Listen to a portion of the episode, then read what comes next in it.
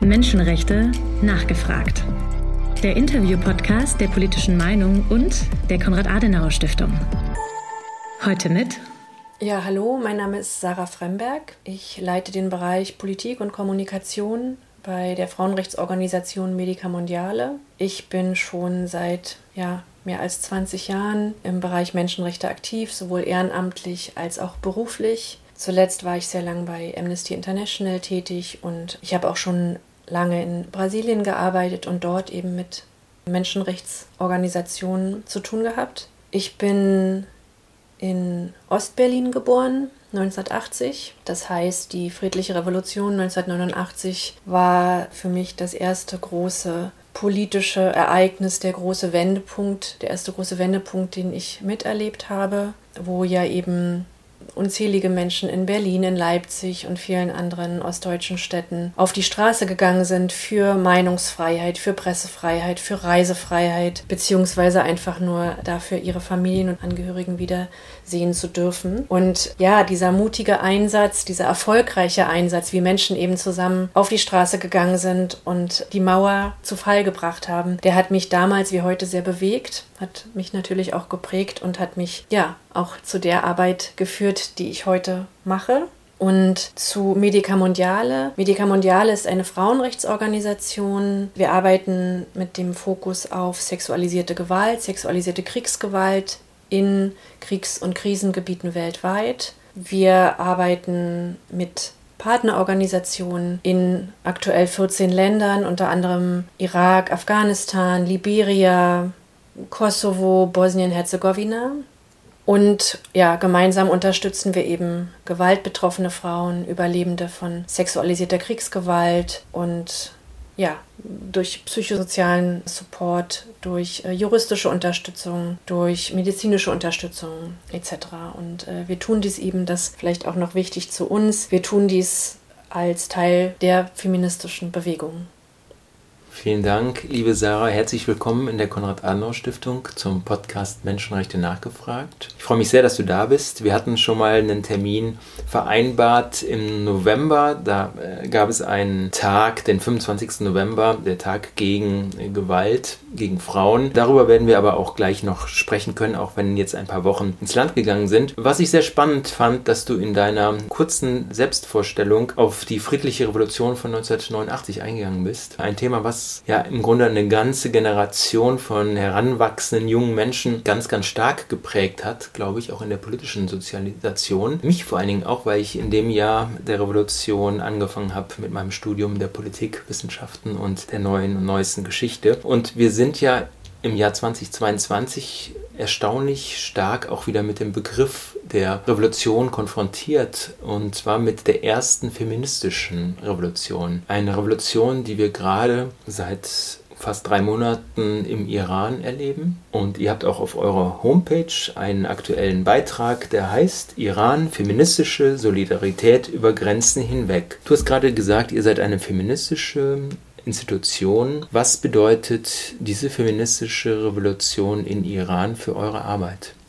Die feministische Revolution im Iran ist von großer Bedeutung, nicht nur oder gar nicht mal vor allem für unsere Arbeit, sondern ganz grundsätzlich für die feministische Bewegung weltweit, für Frauen und Mädchen weltweit, weil die Frauen und Aktivistinnen, die im Iran auf die Straße gehen, die für ihre Freiheit kämpfen, weil ihre Freiheit einfach ganz klar mit unserer aller Freiheit verbunden ist. Und wir wir sehen das, was im Iran passiert. Also wir haben selber keine Projekte im Iran, aber wir verfolgen das, was im Iran passiert, mit großer Bewunderung, mit großer Solidarität und ja, es ist einfach wahnsinnig wichtig, wie sich die Aktivistinnen dort eben gegen, gegen die jahrzehntelangen patriarchalen Strukturen auflehnen. Und wir hoffen einfach sehr, dass dies von Erfolg gekrönt sein wird.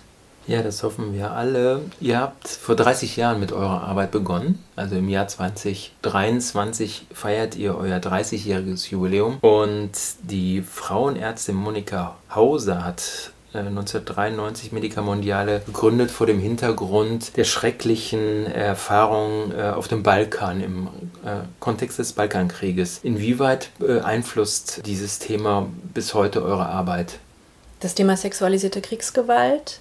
Oder genau, also das vielleicht zu unserer Gründung. Genau, Monika hat eben im Fernsehen die Bilder gesehen, die Berichte darüber, wie Frauen und Mädchen damals im ehemaligen Jugoslawien sexualisierte Gewalt erlebt haben, erleben mussten, vergewaltigt worden sind. Und hat eben auch gesehen, wie, ja, man muss sagen, tatenlos die internationale Öffentlichkeit dem zugeschaut hat, hat eben entschieden, runterzufahren, irgendwas zu tun, um diesen Frauen zu helfen, aus ihrer medizinischen Perspektive heraus, aber eben auch als die äh, Aktivistin, die sie ist, hat sich vor Ort dann verbündet mit Fachfrauen, PsychologInnen, anderen ÄrztInnen und ja, gemeinsam haben sie eben angefangen, betroffene Frauen vor Ort zu unterstützen. Und dieser, dieser Geist, dieser Wunsch zu unterstützen und auch an der Seite von, von Überlebenden zu stehen, den tragen wir in unserer Arbeit natürlich bis heute mit uns. Wir sind mittlerweile, also wir arbeiten mittlerweile, ich habe es schon gesagt, in 14 Ländern mit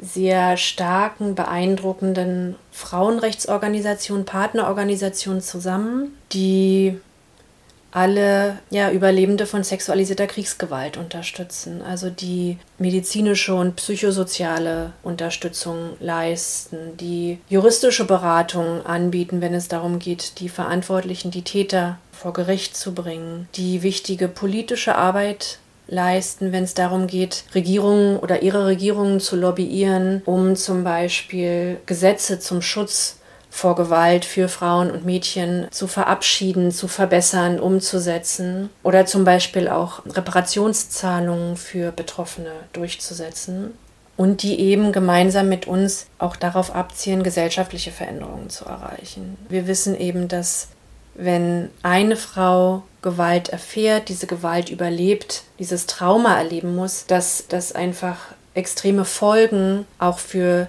die gesamte Gesellschaft hat. Und andersherum gesagt, dass auch Überlebende sexualisierter Gewalt gesellschaftliche Unterstützung brauchen, gesellschaftliche Anerkennung brauchen, weil eben diese Gewalt nach wie vor auch extrem mit einer Stigmatisierung einhergeht die die Frauen alleine lässt und ja hier Akzeptanz für das Thema, auch Anerkennung für dieses Unrecht, diese Gewalt, Akzeptanz zu wecken, Unterstützung in der Gesellschaft anzufordern und überhaupt die patriarchalen Strukturen, die ja dieser Gewalt zugrunde liegen, anzuerkennen und zu durchbrechen, das ist eben auch ein wichtiges Anliegen unserer Partnerorganisation und eben auch von Medica Mondiale.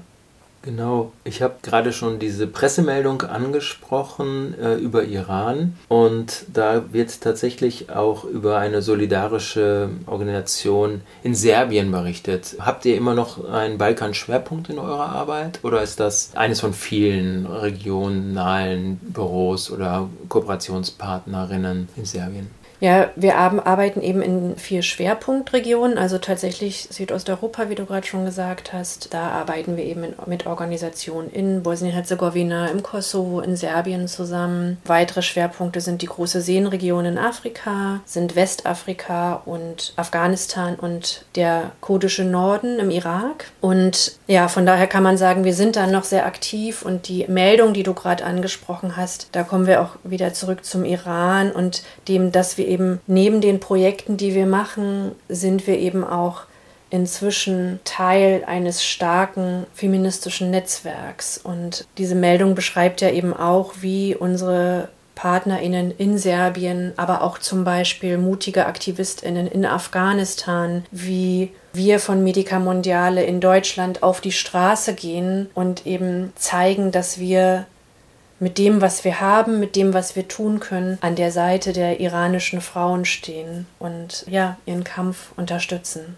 Gibt es bestimmte Projekte in diesen vier Projektregionen, die du besonders typisch beispielsweise für eure aktuelle Arbeit findest, wo du auch sagen kannst, das sind bestimmte Entwicklungen, die sich in diesen Projekten widerspiegeln, wo wir heute stehen nach 30 Jahren?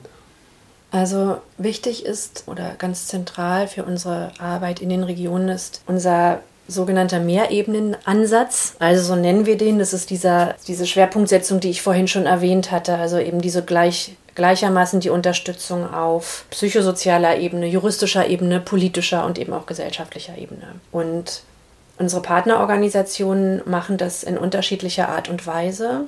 Also zum Beispiel als ganz konkret unsere Partnerorganisation Emma im Irak, die begleitet eben seit 2014 jesidische Frauen und Mädchen, die eben vom sogenannten Islamischen Staat entführt, verschleppt worden sind, dort ja auch massive sexualisierte Gewalt erleben mussten und jetzt eben wieder in Syrien, aber eben vor allem auch im Irak zurück sind und mit diesen Traumata umgehen müssen. Und die zum Beispiel auch in den Flüchtlingscamps in Irak tätig sind und ja, die Frauen, die natürlich diese Camps, wo auch einem einfach um, wahnsinnig viel ja, Armut herrscht, ne, wo wenig Geld auch, auch seitens der Regierung vorhanden ist, wenig politischer Wille vielleicht auch, um da angemessen zu unterstützen, die bieten dann zum Beispiel psychosoziale Betreuung für die betroffenen Frauen an, aber auch ganz banal Nähkurse ne? oder auch Computerkurse, damit die Frauen eben auch wieder äh, auf, eigene, auf eigene Beine kommen.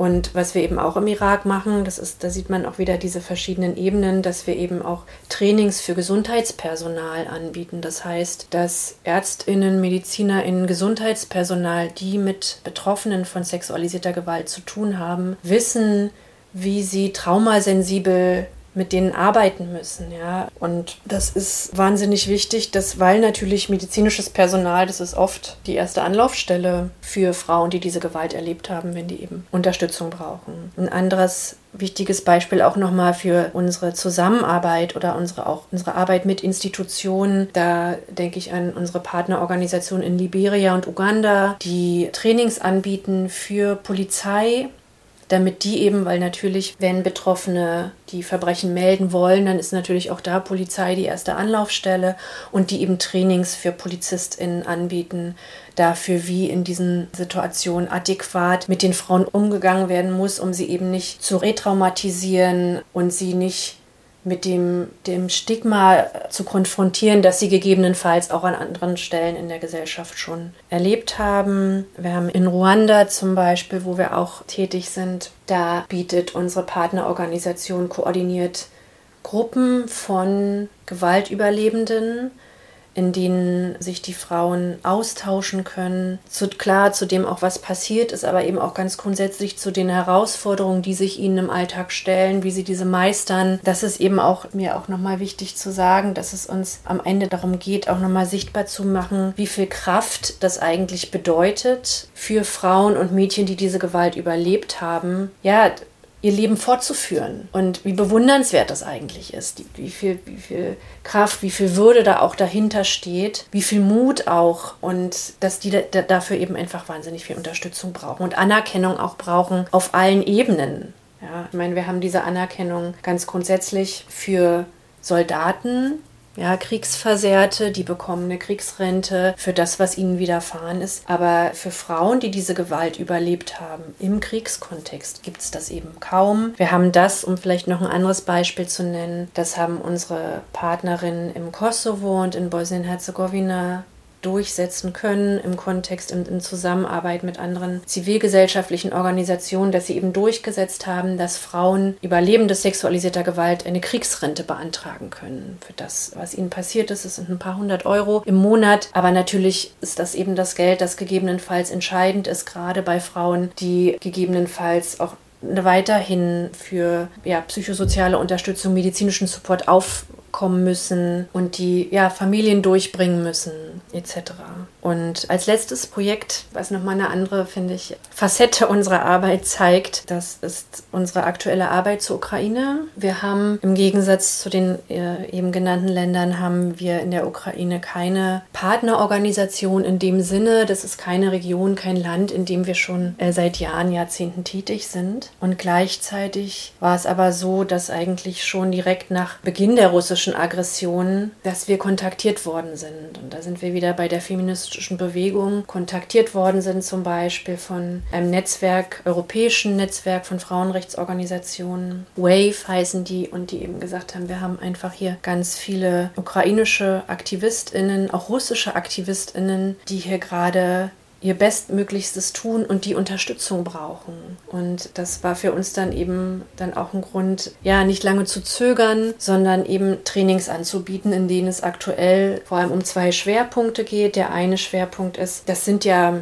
erfahrene AktivistInnen, ja, also äh, Frauen, Frauenrechtsorganisationen, die schon ganz lange auch mit Gewalt betroffenen Frauen arbeiten, die jetzt aber in dieser Extremsituation im Krieg natürlich ganz anderen Herausforderungen ausgesetzt sind. Und damit meine ich eben zum einen die Zahl der Frauen, die sich melden, die sind einfach deutlich höher, als sie es eben vor dem Krieg gewesen sind. Damit meine ich, dass die AktivistInnen und ihre Organisationen ja selber vom Krieg betroffen sind. Ja, also, dass eben auch Frauenhäuser schließen müssen, dass AktivistInnen sich selbst und ihre Familien in Sicherheit bringen müssen oder um ihre Lieben fürchten. Und in dieser krassen Extremsituation der Anker für gewaltbetroffene Frauen zu sein, die Hilfe suchen, ist einfach eine Wahnsinnsleistung. Und in unseren Trainings geht es eben zum einen darum, mit ihnen diese eben ja extreme Situation zu reflektieren und sie da auch zu unterstützen, dabei diese Herausforderung oder diese neuen Herausforderungen zu meistern und damit umzugehen. Und ein zweiter wichtiger Schwerpunkt für uns sind dann eben auch das Thema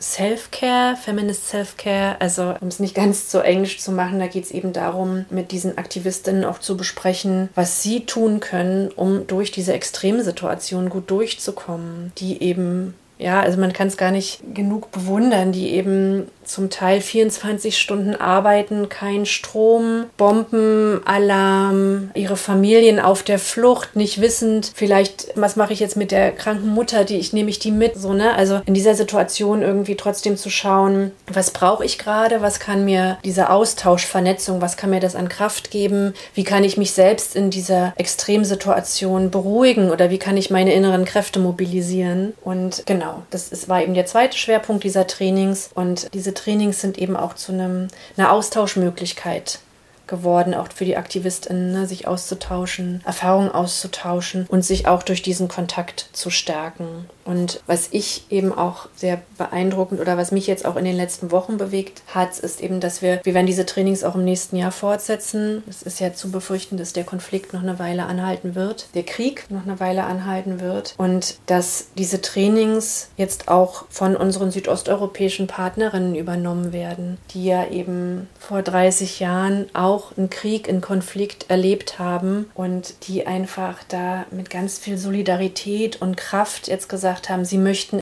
mit uns zusammen diese Trainings machen, sie möchten die Trainings übernehmen. Und da sieht man eben auch nochmal oder ich bin da sicher, dass die Solidarität, die die ukrainischen Aktivistinnen dadurch erfahren, die einfach nochmal ganz anders stärken wird. Und umgekehrt natürlich auch, dass unsere zum Beispiel unsere bosnischen Kolleginnen, das ist natürlich auch nochmal ein starkes Gefühl der Wirksamkeit wenn man die eigenen Erfahrungen, die eigenen Perspektiven und die eigene Fachlichkeit mit denen teilen kann, die es gerade sehr dringend nötig haben, wie eben die AktivistInnen in der Ukraine. Jetzt ist tatsächlich ja der Ukraine-Krieg seit Februar 2022 das absolut dominierende Thema, vor allem auch in Europa. Trotzdem, du hast auch andere sehr, sehr wichtige Themen für unser heutiges Gespräch angesprochen schon, zumindest kurz auch das Thema der Jesiden.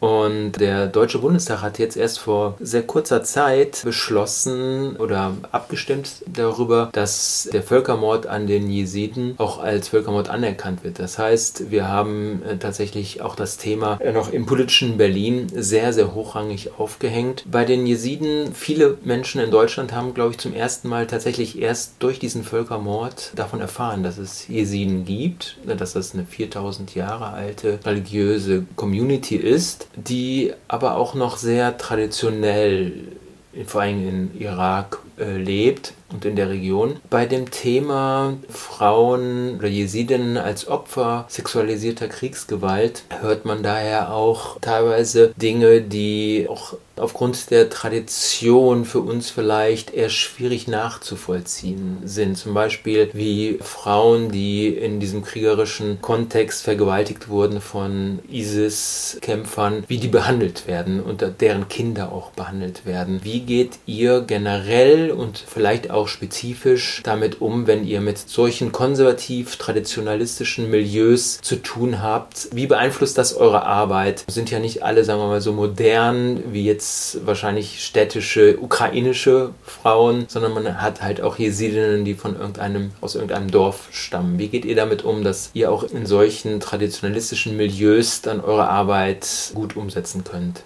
Also, ich glaube, was oder wir als, als Organisation, was wir sehen, und das ist, ist unabhängig von der jesidischen Community oder auch von der deutschen Realität, von der westlichen, wenn man das so nennen kann, überhaupt Realität ist, dass die patriarchalen Strukturen, die patriarchalen Machtgefälle sind überall die gleichen. Das heißt, dass auch die Gewalt, sexualisierte Gewalt, jedwede Gewalt gegen Frauen und Mädchen ist am Ende ein Ergebnis dieser anhaltenden Diskriminierung durch, ja, durch patriarchale Strukturen am Leben gehalten wird. Und von daher würde ich sagen, wir schauen immer auf den regionalen Kontext, auf den Kontext, der in, in, diesem Fall, wie du sagst, im Kontext der jesidischen Gruppe, was da auch nötig ist. Aber das Problem, die Ursachen dieser Gewalt, die Ursachen von Ausgrenzung von Frauen und Mädchen, die Ursachen von Diskriminierung, die Ursachen von einer bestimmten Art und Weise auf Frauen zu schauen und darauf was sie auch, welche zum Beispiel, welche Mitverantwortung sie eben gegebenenfalls auch an sexualisierter Gewalt haben. Das, ja, das ist ein patriarchales Phänomen, das ist ein internationales Phänomen und das hat jetzt weniger mit der jesidischen Community zu tun. Was wir im Kontext des Völkermords an den Jesiden gemacht haben oder vor allem unsere Partnerorganisation Emma eben macht, ist in den Austausch mit den Autoritäten zu gehen. Und da muss man vielleicht schon sagen, also in diesem Kontext war es für die jesidische Community schon, was heißt schon, aber es war eben ein Akt sozusagen, diese Frauen, die vom sogenannten Islamischen Staat so schlimm, also verschleppt und auch wirklich so grausamste Gewalt erlebt haben, dass diese Frauen eben zurück in die Community kommen durften. Und wenn ich jetzt dürfen sage, dann ist das auch schon wieder ein patriarchales Narrativ, ne? Aber ich will nur sagen, da ist einfach schon wahnsinnig passiert und das natürlich auch im Kontext eines Völkermordes, eines gezielten Angriffs auf eine bestimmte Glaubensgemeinschaft, die sich schon seit Jahrtausenden verfolgt fühlt, verfolgt sieht und eben auch, ja, in der Verfolgung ausgesetzt ist. Und nochmal mit Blick zurück auf unsere Arbeit. Ich war im, im Frühjahr im Irak, in Kurdistan und da haben wir eben genau das gemacht. Wir sind zu den jesidischen Autoritäten gefahren, haben uns da getroffen, ähm, mit der jesidischen Prinzessin und eben auch verschiedenen jesidischen AktivistInnen. Und da gibt es Gespräche, da gibt es Austausch, da bewegt sich was. Aber es ist eben, und darauf spieltest du ja gerade an, es ist natürlich viel zu langsam, ne? Und aber da passiert was und das ist eben die, die Option, die wir haben, zumindest die unsere Partner, Partnerinnen haben, die sich im Kontext auskennen, in den Austausch zu gehen mit den Autoritäten und diese zu lobbyieren, so wie wir eben, wie sie eben auch eine Regierung lobbyieren, so ne, eben in den Austausch mit den jesidischen Autoritäten zu gehen und hier Unterstützung für die Frauen einzufordern. Und wenn ich an die jesidischen Aktivisten denke, die ich bei diesem Gespräch erlebt habe. Die Kraft, die Mut, auch die, die Zielstrebigkeit, etwas für Betroffene, für die Betroffenen zu tun, während man sich gleichzeitig vor Augen fühlt, dass alle, die mit uns in diesem Raum saßen, die dieses Anliegen teilen, auf jesidischer Seite, dass die eben auch alle in unterschiedlicher Form vom Genozid betroffen gewesen sind, in ihren Familien, ja, und jetzt diese Kraft haben und sagen, wir setzen uns dafür ein, dass gewaltbetroffenen Frauen, jesidischen Frauen geholfen wird, das finde ich einfach wahnsinnig beeindruckend. Und vielleicht nur noch zum Schluss, weil du das auch gerade angesprochen hattest mit den Kindern, das ist tatsächlich ein großes Thema für uns, weil eben die jesidische Community zwar die Frauen akzeptiert, nicht aber die Kinder, die sie in jesidischer Gefangenschaft bekommen haben, oft natürlich als Ergebnis von massiver sexualisierter Gewalt, sexualisierter Kriegsgewalt.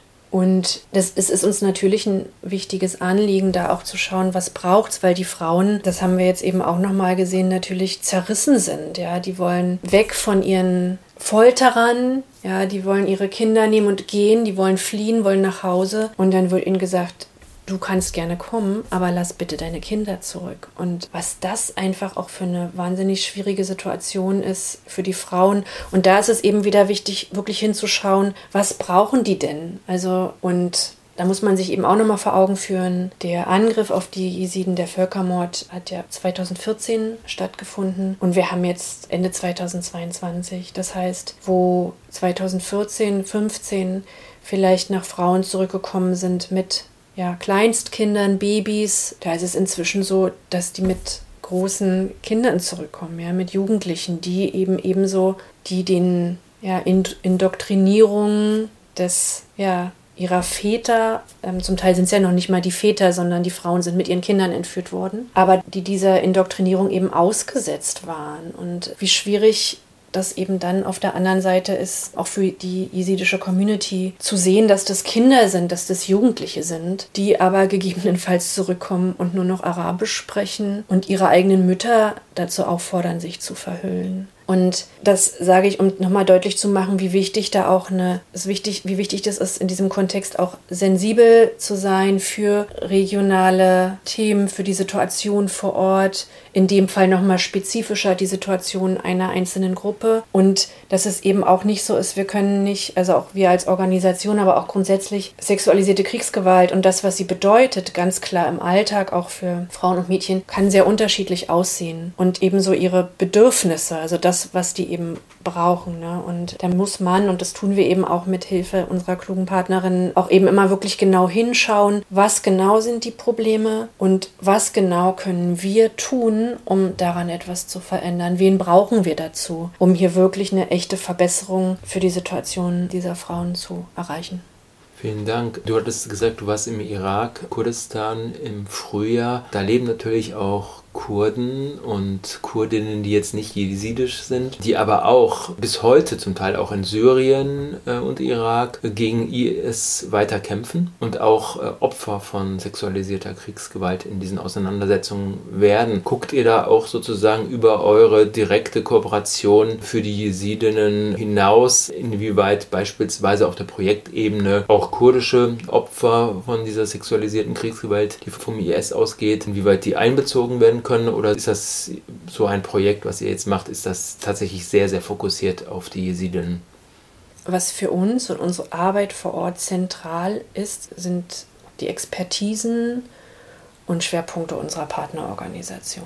Das heißt, wir schauen, was die machen, mit wem die arbeiten und gucken eben, dass unsere Arbeitsweisen zusammenpassen, dass wir eine feministische Perspektive haben etc. Und die Partnerorganisationen, mit denen wir aktuell vor Ort arbeiten, die haben beide äh, im Irak, ne, die haben beide den Fokus auf die Unterstützung der jesidischen Frauen. Und die sind eben unser Anker in der Region ne, oder in dem Land. Was mich berührt hat, jetzt auch nochmal mit Blick, du hattest gerade die Kodinnen erwähnt oder sexualisierte Gewalt in diesem Kontext, die beiden Direktorinnen unserer Partner, also einer unserer Partnerorganisationen sind Kurdinnen. Mhm. Und ich habe sie, als ich jetzt da war im Mai, ich habe sie gefragt, habe ich sie, wir haben uns kennengelernt und ich habe sie gefragt, wie sie zu der, zu der Arbeit kommt, die sie macht und zu dem Engagement für die Jesiden. Und sie selbst ist ehemalige Peschmerga, hat auch lang in den Bergen gelebt, wie man das ja in der Region dann auch bezeichnet und hat eben auch, sie und ihre Familie haben eben auch extrem unter den Giftgasangriffen unter Saddam Hussein gelitten. Und sie sagte zu mir, dass sie, als sie 2014 die ersten Berichte von den Jesidinnen gelesen hat, hat sie zwei Wochen lang nichts essen können und ist einfach nur jeden Tag in diese Camps gefahren und hat angepackt, hat getan, was sie dachte, was jetzt helfen könnte und hat dann aus dieser Initiative heraus diese Organisation gegründet. Und sie sagte mir eben, dass sie, als sie von den Nisiden, oder nicht nur den Nisiden, sondern von diesem Genozid gehört hat, dass sie einfach ein extremes Déjà-vu hatte, dass sie an ihr eigenes Trauma erinnert wurde und dass sie ganz stark dieses Gefühl hatte, also sich einfach extrem mit dem Leid der Jesiden, der Jesidinnen im Konkreten verbinden konnte und gedacht hat, ich weiß, was die jetzt brauchen. Und das ist meine Solidarität und alles, was ich habe, alles, was ich geben kann an Expertise, Fachexpertise, um die zu unterstützen. Und ja, das hat sie dann auch gemacht. Und das finde ich ist einfach nochmal unabhängig davon, welcher Gruppe man angehört. Oder das zeigt eben nochmal, dass feministische Solidarität, feministisches Engagement und eben auch unsere gemeinsamen feministischen Ziele, was ich gesagt habe, auf die Ursachen zu schauen ne? und auch überhaupt Gewalt, weitere Gewalt zu verhindern, den Überleben Lebenden zu helfen etc., dass wir da nebeneinander stehen und dass es eigentlich egal ist, wo wir herkommen, wofür wir stehen, sondern am Ende ist dieser innere Motor, der, der ist eben da und der hat nichts damit zu tun, woher man kommt. von der Jesidenfrage vielleicht doch nochmal zurück zum Thema Ukraine-Krieg und zum zweiten Fragekomplex, der sich um das Thema sexualisierte Kriegsgewalt drehen soll. Wir haben jetzt seit Februar tagtäglich die Berichterstattung über den Krieg in der Ukraine. Was bedeutet das für eure Arbeit? Hat das Thema sexualisierte Kriegsgewalt in diesem Kontext des Ukraine-Krieges jetzt mehr Aufmerksamkeit auch auf eure Arbeit und auf das Thema gelenkt? Ich würde sagen, dass das Thema sexualisierte Kriegsgewalt im Kontext der Ukraine oder auch ganz grundsätzlich mehr Aufmerksamkeit bekommt seit Beginn des Angriffskriegs und dass es zum Beispiel, das sehen wir auch auf internationaler Ebene, dass es verstärkt Initiativen gibt, zum Beispiel auch die Dokumentation von sexualisierter Gewalt in der Ukraine zu unterstützen, sei es finanziell, sei es politisch, dass auch auf die ukrainische Regierung, dass bei der ukrainischen Regierung auch darauf hingewirkt wird, dass Betroffene da mehr Unterstützung bekommen, wenn es darum geht, die Verbrechen zu dokumentieren. Und aus Perspektive von Medica Mondiale kann ich ergänzen, dass es tatsächlich auch so ist, dass wir seit Beginn des russischen Angriffskriegs auch vermehrt Anfragen zu dem Thema bekommen. Es sind ja eigentlich schon mit Beginn des Angriffskriegs oder wenige Wochen später sind ja die ersten Meldungen aufgetaucht von Übergriffen durch russische Soldaten. Man muss, denke ich, auch sagen, dass die ukrainische Regierung, die ja seit Beginn des Kriegs auch kontinuierlich um internationale Unterstützung wirbt und da einfach auch in einer wahnsinnig verzweifelten Situation ist, das Thema auch immer wieder auf die Agenda gesetzt hat und auch sehr dramatisch dargestellt hat, um Unterstützung, internationale Unterstützung zu bekommen. Und von daher ist da jetzt definitiv mehr Aufmerksamkeit da und das ist auch wichtig. Gleichzeitig muss ich zum einen sagen, gerade aus Perspektive von Medica Mondiale, die wir ja auch in Bosnien aktiv waren, dass es auch damals ein Momentum gab, wo die Welt verstärkt auf das Problem geschaut hat und auch gesehen hat, was da passiert gerade auch wieder eben auch sehr gezielt und systematisch sexualisierte Gewalt verübt worden ist an Frauen und Mädchen, um eben auch die Zivilbevölkerung die bosnische Zivilbevölkerung zu terrorisieren. Das haben wir zum Beispiel auch im Irak gesehen durch den sogenannten Islamischen Staat. Da gibt es ja ganze Pamphlete, die entschuldigen und begründen, warum muslimische Terroristen jesidische Frauen vergewaltigen dürfen, verschleppen dürfen etc.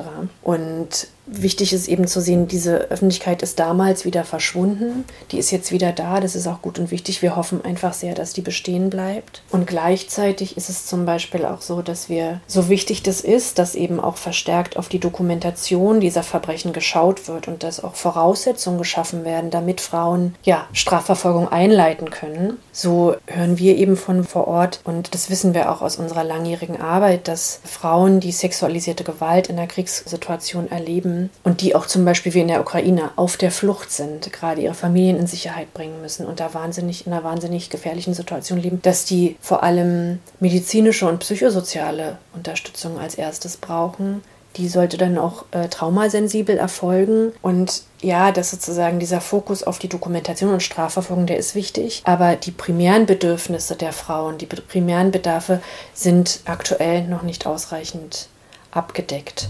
Und da würden wir uns tatsächlich wünschen, dass diese Aufmerksamkeit auch tatsächlich alle Bedarfe der Betroffenen in Betracht zieht, damit die sich klar selbstbestimmt entscheiden können, ich will jetzt eine Strafverfolgung einleiten. Aber das wissen wir auch aus anderen Kontexten. Dieser Schritt auch zur Polizei zu gehen, zu den Behörden zu gehen, Strafverfolgung einzuleiten, ist einfach schon nochmal eine ganz andere Herausforderung. Und für die braucht es Kraft. Also es gibt ja viele Frauen, die zum Beispiel auch erst Jahre später sich an die Behörden wenden, aus verschiedenen Gründen. Aber das kann eben auch sehr eng mit dem persönlichen Trauma zu tun haben. Und von daher, die Aufmerksamkeit ist wichtig, ja, da werden wichtige Aspekte angesprochen, aber da muss eben noch viel mehr passieren. Und ein anderer Aspekt, der in der Debatte untergeht, ist der, dass eben auf sexualisierte Kriegsgewalt vor allem geschaut wird, wenn es darum geht, was die russischen Truppen gegenüber der ukrainischen Zivilbevölkerung, welche Verbrechen da begangen werden. Und es ist wichtig, dass da hingeschaut wird und dass die Gewaltüberlebenden da auch Unterstützung erfahren. Aber sexualisierte Kriegsgewalt heißt für uns als Medica Mondiale viel mehr als ja, Vergewaltigung durch Soldaten an Zivilistinnen. Zum einen sind sexualisierte Kriegsgewalt eben auch Verschleppungen, ne, sind äh, Versklavung, sind alle möglichen anderen Formen sexualisierter Gewalt, auch zum Beispiel erzwungene, erzwungene Nacktheit, ja, also wenn Frauen und Zivilistinnen eben auch gedemütigt werden sollen, wenn versucht wird, auch die Familien, das Umfeld zu traumatisieren, indem man zum Beispiel auch diese Gewalt in der Öffentlichkeit begeht vor den Augen der Kinder, vor den Augen der Familien zum Beispiel. Und was wir aber eben problematisch sehen, ist, dass dann nur auf diese Settings geschaut wird. Ja, also sexualisierte Kriegsgewalt heißt eben zum einen auch im Kriegskontext, dass äh, die öffentliche Sicherheit hat wenig Bestand mehr. Ne, das sehen wir auch in der Ukraine in vielen Teilen. Militär und Polizei sind ins Kriegsgeschehen eingebunden. Das heißt, die öffentliche Sicherheit existiert quasi in vielen Orten gar nicht mehr. Das heißt, es gibt auch keinen Justizapparat, es gibt keine, keine Kontrolle. Und in solchen Situationen da steigen eben auch wieder die Zahlen für sexualisierter Gewalt gar nicht mal nur durch Soldaten, sondern auch durch Zivilisten, zum Beispiel durch ukrainische Zivilisten. Also es, wir hören eben von ukrainischen Organisationen durchaus Berichte auch von Übergriffen in den U-Bahn-Stationen oder in Bunkern. Ne? Also da die ganze Situation ist einfach extrem volatil, gefährlich und es ist wenig Kontrolle. Frauenhäuser müssen schließen oft in diesen Situationen, beziehungsweise, ich habe es vorhin schon erzählt, unter extremst Bedingungen arbeiten. Und auch das ist sexualisierte Kriegs Kriegsgewalt. Und Ergänzend dazu, das wissen wir ganz grundsätzlich aus unserer Arbeit in Kriegs- und Krisengebieten, aber auch von Krisen grundsätzlich, zuletzt zum Beispiel die Corona-Pandemie. Wir sehen eben, dass Krisen, krisenhafte, katastrophenhafte Situationen auch in den Familien einfach extrem die Spannungen verstärken. Das hat dann ganz viel, also häusliche Gewalt nimmt dann eben zu, innerfamiliäre Gewalt nimmt zu. Die Täter sind viel enger innerhalb der Familie unterwegs, als sie vielleicht vor der Krise, vor dem, äh, vor der Situation waren. Die Abhängigkeiten der Frauen und Kinder zu den Männern ist nochmal in einer auf einer Fluchtsituation dann noch natürlich nochmal eine ganz andere gegeben. Wirtschaftlicher Druck nimmt zu, ne, muss man sich jetzt gerade vorstellen. Viele UkrainerInnen gerade in dem in den Gebieten die eben angegriffen werden. Es gibt keine Elektrizität, es gibt keine Geldquelle mehr, ne? die, die, die können nicht mehr ordentlich arbeiten. Wirtschaftliche Notsituationen, die, die Sorge um die, um vielleicht Angehörige, um Freundinnen, die Frage, fliehen wir, fliehen wir nicht, wenn ja, wohin? Also da ist einfach auch wahnsinnig viel Druck in den Familien, der dazu führt, dass eben in solchen Kriegssituationen, aber auch in Krisen allgemein, die Gewalt in den Familien zunimmt. Und auch das ist eben sexualisierte Kriegsgewalt. Und wenn, um das nochmal zu problematisieren, wenn, wie im Fall der Ukraine, fast ausschließlich darauf geschaut wird, was Frauen brauchen, die durch Gewalt von russischen Soldaten betroffen sind, was, was die brauchen, dann heißt es eben, man sieht die Bedarfe aller anderen Betroffenen nicht, gegebenenfalls Stigma, ne, trauen sich dann gegebenenfalls auch nicht damit rauszugehen, damit diese Fälle zur Anzeige zu bringen bei Behörden, die eh am Rand ihrer Kapazitäten sind. Also da, es ist einfach wahnsinnig wichtig, dass man sexualisierte Kriegsgewalt als das begreift, was es ist, nämlich eine Gewalt, die unabhängig von der Zugehörigkeit des Täters existiert oder auch zum Beispiel davon, welcher Gruppe, welcher Nationalität die Betroffenen sind, sondern dass man da wirklich ganzheitlich raufschauen muss, um wirklich zu schauen, welche betroffenen Gruppen gibt es, was brauchen die konkret, um die eben auch adäquat unterstützen zu können. Wenn man ganzheitlich auf das Thema guckt, muss man dann auch den Kontext oder den Nexus zwischen sexualisierter Kriegsgewalt und sexualisierter Gewalt in Friedenszeiten thematisieren. Und du hast im Vorgespräch den Begriff das Gewaltkontinuum äh, ins Gespräch gebracht. Was hat es damit auf sich? Äh, ist das, ist das so eine Art Brücke zwischen sexualisierter Gewalt in Friedenszeiten und sexualisierter Kriegsgewalt, dieses Gewaltkontinuum?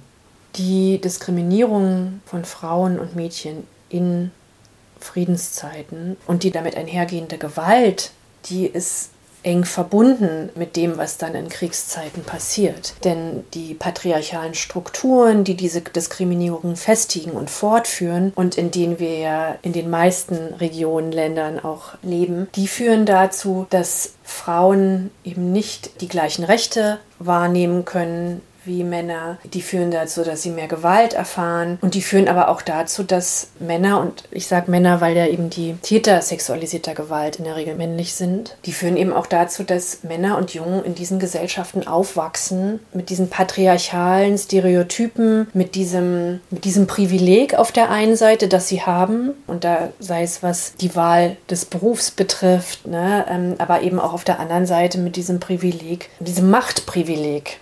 Und das tragen dann eben, und da sind wir eben die meisten Armeen bestehen ja eben zum großen Teil aus Männern. Und dieses, diese Macht, diese Privilegien, die ähm, Soldaten kennen, oder die auch Zivilisten kennen in so einer Ausnahmesituation wie, wie ein Krieg, ne? die werden halt dann ausgelebt, vor allem nochmal extremer ausgelebt, wenn es ein Machtgefälle gibt. Also ein Soldat, ein russischer Soldat, der in die Ukraine geht und mit der Waffe vor ZivilistInnen steht, der hat diese Macht und der wird sie dann gegebenenfalls auch gegen Frauen anwenden, weil er von zu Hause mitbringt die Bilder, die Strukturen, die Diskriminierung, mit denen er groß geworden ist. Und gleiches gilt aber natürlich auch für den ukrainischen Zivilisten, der, weiß ich vorhin sagte, die öffentliche Sicherheit ist nicht mehr vorhanden, der eben auch in einer Situation ist, wo Frauen extrem, gerade weil sie ihre Kinder durchbringen müssen, ne, weil sie alleine unterwegs sind, nochmal viel, viel eher in ja, in den Fokus solcher Täter geraten und dann auch nicht dem ausgeliefert sind, aber natürlich die Wahrscheinlichkeit viel höher ist, dass sie da Gewalt erleben müssen. Also auch da geht es auch nochmal sehr stark um Abhängigkeiten. Also vielleicht um nochmal auch zum Beispiel auf Frauen und Kinder auf der Flucht. Das ist natürlich eine Extremsituation, wo Familien darauf angewiesen sind, dass ihnen geholfen wird. Und wir hatten es bei der Ukraine, das war ja auch der Punkt, dass zum Beispiel Frauen und Kinder durften das Land verlassen, die Männer sind eingezogen eingezogen worden. Und das führt natürlich dazu, dass da einfach wahnsinnig viele Frauen unterwegs sind, die eine hohe Verantwortung haben, die in einer Extremsituation sind und davon abhängig sind, dass sie unterstützt werden, ja, sei es von Ehrenamtlichen, sei es von Behörden und ja, dass diese, diese Bedrohungssituation einfach wahnsinnig wächst in dem Moment auch nochmal, wo Frauen auf der Flucht sind.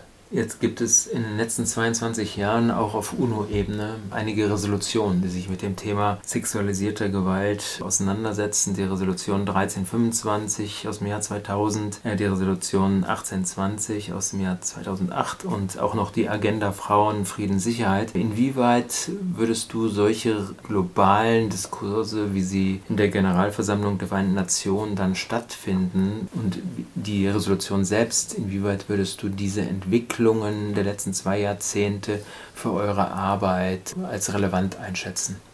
Die Agenda Frauen, Frieden, Sicherheit aus dem Jahr 2000 und damit verbunden damals die Resolution 1325 waren bahnbrechend. Also das waren Meilenstein für ja alle Aktivistinnen, feministische Aktivistinnen, die sich eben Jahrzehnte für die Rechte von Überlebenden eingesetzt haben und eben natürlich auch für die betroffenen Frauen selbst, um vielleicht nur ein Beispiel zu geben, was die Agenda eben macht. Was eben auch wichtig ist, ist, dass sie Frauen und Mädchen erstmals nicht nur als Opfer im Geschehen begreift, sondern als aktive Akteurinnen, dass sie auf der einen Seite die Bedarfe von Überlebenden, von Betroffenen in den Fokus stellt und sie aber gleichzeitig sagt, sie müssen als Akteurinnen wahrgenommen werden. Sie müssen eben nicht nur ihre, zu ihren Bedarfen befragt werden, sondern sie müssen eben mit am Tisch sitzen, wenn es zum Beispiel darum geht, einen Frieden zu verhandeln. Es ist statistisch erwiesen, dass Friedensverhandlungen sowohl in der Qualität als auch in der Wahrscheinlichkeit, dass der Frieden auch hält, dass die erfolgreicher sind, wenn Frauen einbezogen werden und natürlich dann auch Frauen, die Gewalt erlebt haben, weil ihre Perspektiven im Krieg andere sind und andere sind und Perspektiven sind, die wahnsinnig wichtig sind, um zu schauen, was braucht denn eine Gesellschaft, die aus dem Krieg kommt und was braucht es auch für einen nachhaltigen Frieden. Und da eben nicht nur zu schauen, was brauchen, also das ist natürlich auch wichtig, ne, was brauchen Männer, die aus, aus so einem Krieg zurückkommen, was brauchen die, wie kann man die unterstützen, sondern auch, was braucht eigentlich die Gesellschaft. Und in der Regel ist es ja in Kriegen so, dass die Frauen eben diejenigen sind, die zum Beispiel den familiären Alltag, den wirtschaftlichen Alltag über Jahre, bei einigen Kriegen Jahrzehnte hinweg hinweg stemmen. Und deren Perspektive ist dann einfach wahnsinnig wichtig. Von daher ja, also war die, die Agenda war wahnsinnig wichtig und man muss auch sagen, dass der internationale Rahmen für eine angemessene Bekämpfung sexualisierter Kriegsgewalt weltweit, dass der gegeben ist, den haben wir. Das Problem ist aus unserer Perspektive eher, dass es am politischen Willen fehlt, beziehungsweise dass das, was an Rahmenverträgen da ist auf internationaler Ebene, dass das nicht so gut umgesetzt wird, dass es den Betroffenen wirklich auch dass es deren Situation verbessert. Da muss mehr passieren. Ein wichtiger Weg ist, dass eben Länder nationale, sogenannte nationale Aktionspläne erstellen auf Basis der Resolution 1325 oder auch beziehungsweise eben der Agenda Frauen, Frieden, Sicherheit. Und daran entlang eben Maßnahmen und Konzepte runterbrechen, wie sie äh, sexualisierte Kriegsgewalt bekämpfen wollen, was sie für, eben politisch auch für Maßnahmen ergreifen wollen. Und Deutschland hat einen nationalen Aktionsplan, mittlerweile den dritten, jetzt auch schon eine ganze Weile. Und da steht tatsächlich schon sehr viel drin, was umgesetzt werden muss. Und da ist jetzt eben tatsächlich einfach nur die Frage so, das muss jetzt auch mal passieren. Da sehen wir gerade natürlich ein wichtiges Momentum, auch mit Blick auf die feministische Außenpolitik, die von der Außenministerin ja auch verkündet und angekündigt worden ist. Aber genau, das ist uns in diesem Kontext wahnsinnig wichtig, dass da endlich eine Umsetzung passiert und auch äh, mal ein bisschen politischer Druck reinkommt, ja, um auch wirklich einen Unterschied zu machen und das nicht nur bei den internationalen Rahmenverträgen zu belassen.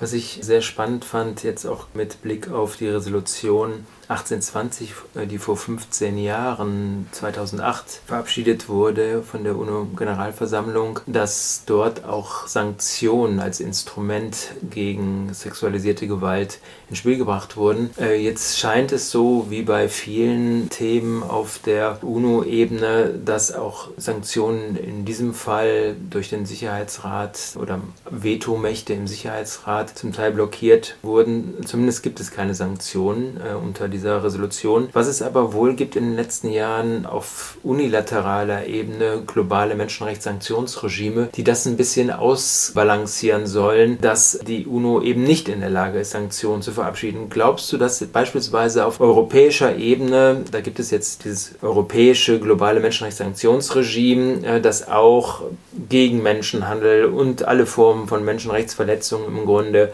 Sanktionen vorsieht, könnte das auch aus deiner Perspektive eine Möglichkeit Möglichkeit sein, dass man einen Konsens auf europäischer Ebene bildet, um hier mit Sanktionen gegen nachgewiesene Fälle sexualisierter Gewalt und Kriegsgewalt vorzugehen? Wäre das ein Instrumentarium, Sanktionsinstrumentarium, was sinnvoll wäre? Also grundsätzlich ähnlich wie bei der Agenda Frauen, Frieden, Sicherheit ist es natürlich zu begrüßen, dass es auf europäischer Ebene, dass sich darauf geeinigt wird, mit welchen Maßnahmen gegen sexualisierte Kriegsgewalt oder gegen Fälle von massiver sexualisierter Kriegsgewalt äh, vorgegangen wird, wenn es eben, so verstehe ich das, in den EU-Mitgliedstaaten, wenn da was passiert. Und bei diesen Maßnahmen, da zähle ich auch Sanktionen dazu. Also da ist es natürlich wichtig, dass man sich darauf verständigt, was passiert in diesem Fall. Ich denke nur, dass man auch da, ähnlich wie bei der UN-Resolution 1325 und der Agenda Frauen, Frieden, Sicherheit, dass das Problem eben die Umsetzung ist und dass, du hast gerade den Sicherheitsrat angesprochen und die, die Veto-Situation, die einfach unsäglich ist und da liegt es dann eben an der politischen Umsetzung, also an dem politischen Willen, Aktionen, also aktiv zu werden. Und natürlich wissen wir auch, dass es auch in der EU, das ist natürlich auch Politik, die da gemacht wird. Und da stellt sich schon die Frage, das ist jetzt nochmal ein Rahmen, der klingt, klingt gut, erstmal so per se, ja, aber die Frage ist natürlich, was passiert denn dann? Was passiert denn in, in dem Fall, in dem sowas aufkommt? Ja, wir haben jetzt, es sind andere Sanktionen, es ist ein anderes Menschenrechtsthema, aber zum Beispiel auch die Frage des Umgangs mit Polen und Ungarn, wo ja auch sehr auch Menschenrechtsverletzungen gegeben hat, wo die Medienfreiheit eingeschränkt worden ist, wo die Judikative extrem politisiert worden ist und eingeschränkt worden ist. Und ohne dazu sehr ins Detail zu gehen, die Langsamkeit, mit der da die EU reagiert hat, macht keine Hoffnung darauf, dass mit Sanktionen für diesen Fall, dass, ja, dass da auch tatsächlich Taten folgen würden. Gut, ähm, bei dem globalen Menschenrechtssanktionsregime in der EU geht es tatsächlich in erster Linie um Fälle von Menschenrechtsverletzungen außerhalb der EU. Das heißt zum Beispiel in Afghanistan, in Iran oder in irgendeinem anderen Land, wo nachgewiesen wird, dass Personen oder Institutionen staatlicher oder nichtstaatliche äh, in Fälle von Menschenhandel oder sexueller Gewalt verstrickt sind oder in, in andere Menschenrechtsverletzungen, die können dann gezielt sanktioniert werden. Und die Frage, die Frage, die sich mir stellt, ist das, ist das vorstellbar? Weil bis jetzt gibt es das noch nicht. Das sind auch ganz neue Sanktionsinstrumente. Ist es aus deiner Perspektive hilfreich, dass man beispielsweise, wenn man weiß, wir haben hier Täter oder wir haben eine Institution, bestimmte Sicherheitsdienste oder so, denen man das vorwirft und denen man das auch nachweisen kann, die aber im Land selbst, wo es das passiert, außerhalb der EU nicht bestraft werden, wo also eine Straflosigkeitssituation herrscht, ist es sinnvoll, dass die EU beispielsweise als ein Akteur unilateral dann gegen solche Akteure, die sexualisierte Gewalt und Kriegsgewalt ausüben, mit Sanktionen vorgeht.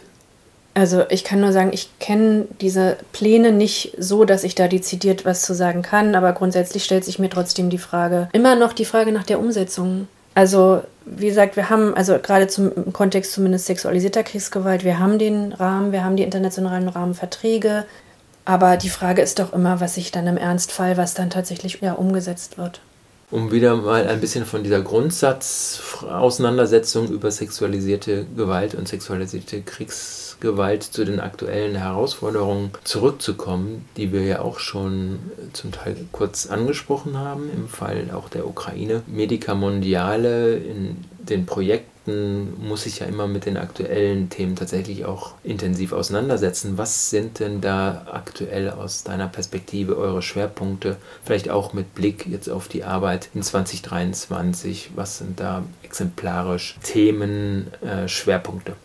Schwerpunkte in unserer Projektarbeit wird, werden einfach nach wie vor sein, eine äh, bestmögliche Unterstützung von gewaltbetroffenen Frauen und Mädchen in unseren Partnerregionen, eine enge solidarische Zusammenarbeit mit unseren Partnerorganisationen, wo wir hinschauen werden und auch hinschauen müssen, sind natürlich politische Entwicklungen, von denen sich ja einige jetzt auch schon abzeichnen. Also auch der russische Krieg gegen die Ukraine wird erstmal weitergehen. Das werden wir natürlich weiter im Blick haben und da auch weiterhin schauen, wo wir und wie wir vor allem AktivistInnen da gut unterstützen können. Die politischen Auseinandersetzungen Debatten in Südosteuropa, also gerade Blick auf den Kosovo, Serbien, Bosnien-Herzegowina, die haben wir in den letzten Monaten schon mit großer Sorge verfolgt und da werden wir auch weiter hinschauen. Wir haben unter anderem ein länderübergreifendes Projekt in der Region, wo es darum geht, mit dem, was passiert ist an sexualisierter Gewalt, da mit Partnerorganisationen aus diesen verschiedenen Ländern in den Austausch zu gehen und diesen Austausch zu fördern. Und das wird natürlich, solche Projekte werden einfach immer wichtiger, gerade in Zeiten, wo nationalistische Tendenzen unter anderem in Südosteuropa einfach verstärkt zunehmen und auch ja, zum Problem für die Partnerinnen werden. Hinzu kommen auch die antifeministischen Bewegungen, die es ja weltweit gibt, Angriffe gegen Aktivistinnen weltweit, die zunehmen, wo wir auch 2023 hinschauen werden, weiter hinschauen werden, ist natürlich Afghanistan. Der August, jetzt vor äh, etwas mehr als einem Jahr, war für uns eine extreme Zäsur. Unsere afghanische, unsere damalige afghanische Partnerorganisation, die Kolleginnen mussten ja Hals über Kopf alles vernichten, was sie sich in jahrzehntelanger Arbeit aufgebaut haben und sind zu einem großen Teil nach Deutschland evakuiert worden. Das war für uns ein wahnsinniger Kraftakt und vor allem natürlich für die Kolleginnen und ihre Familien eine krasse Herausforderung. Viele von ihnen sind jetzt hier, viele Familienangehörige sind nach wie vor in Afghanistan. Da werden wir weiterhin alles dafür tun, zu unterstützen, sowohl, dass die Kolleginnen mit ihren Familien hier ankommen, aber eben auch möglich zu machen oder zumindest zu unterstützen dabei, dass Familienangehörige nachkommen können. Wir haben jetzt in diesem Jahr schon angefangen und das werden wir im nächsten Jahr weiter fortführen, auch wieder zu schauen, was wir in Afghanistan tun können können, wo wir an diese 20 Jahre Arbeit anschließen können, die unsere Kollegin oder die wir gemeinsam mit unseren Kollegen da geleistet haben. Da sind wir aktuell schon dran, indem wir zum Beispiel sogenannte Safe Houses, also sichere Orte für Frauenrechtsaktivistinnen unterstützen und finanzieren, indem wir den vielen mutigen Frauen sei es Lehrerinnen, Beamtinnen, andere Aktivistinnen, Juristinnen, die eben weiterhin nicht unter dem Label des Aktivismus, ja, was eben vor den Taliban ja noch möglich war, sondern eben tatsächlich als Individuen mutig Widerstand leisten und eben in Hinterhöfen, in geheimen Schulen Mädchen unterrichten. Und wir haben eben jetzt ein Projekt gestartet, was psychosoziale Unterstützung für diese Aktivistinnen anbietet. Und da werden wir auch weiter dranbleiben. Wir werden auch im nächsten Jahr weiter, wir sind weiter weiter im Austausch mit vielen, die Afghanistan haben verlassen müssen, um eben zu schauen, was, was können wir tun, was können wir gemeinsam tun. Wir werden auch weiter Druck auf die Politik machen, eben mit Blick auf die Frauenrechtssituation in Afghanistan und auch weiterhin eben auch im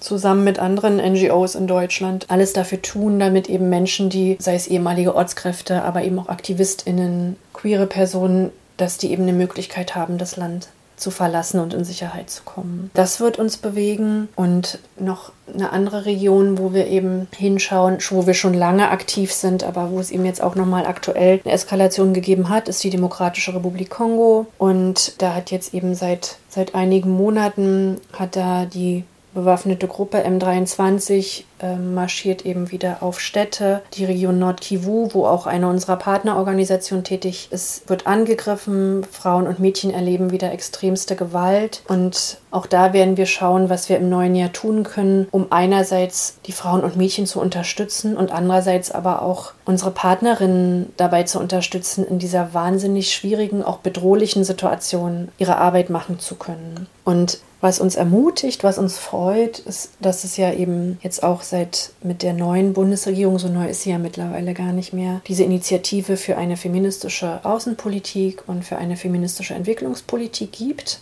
Das ist wahnsinnig wichtig.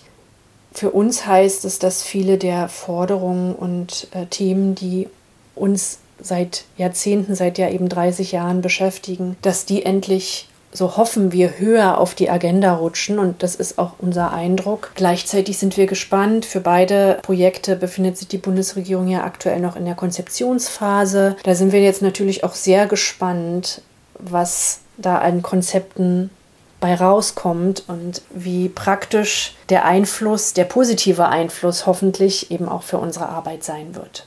Sarah, ganz, ganz herzlichen Dank auch für deinen Ausblick und die Arbeitsperspektive in eurem Jubiläumsjahr. 30 Jahre Medica Mondiale, herzlichen Glückwunsch. Dankeschön. Und für 2023 angesichts dieser sehr herausfordernden Themen wirklich viel Erfolg für eure Arbeit. Vielen Dank. Danke, dass du dabei warst im Podcast Menschenrechte nachgefragt. Dankeschön. Die politische Meinung. Neutral geht gar nicht.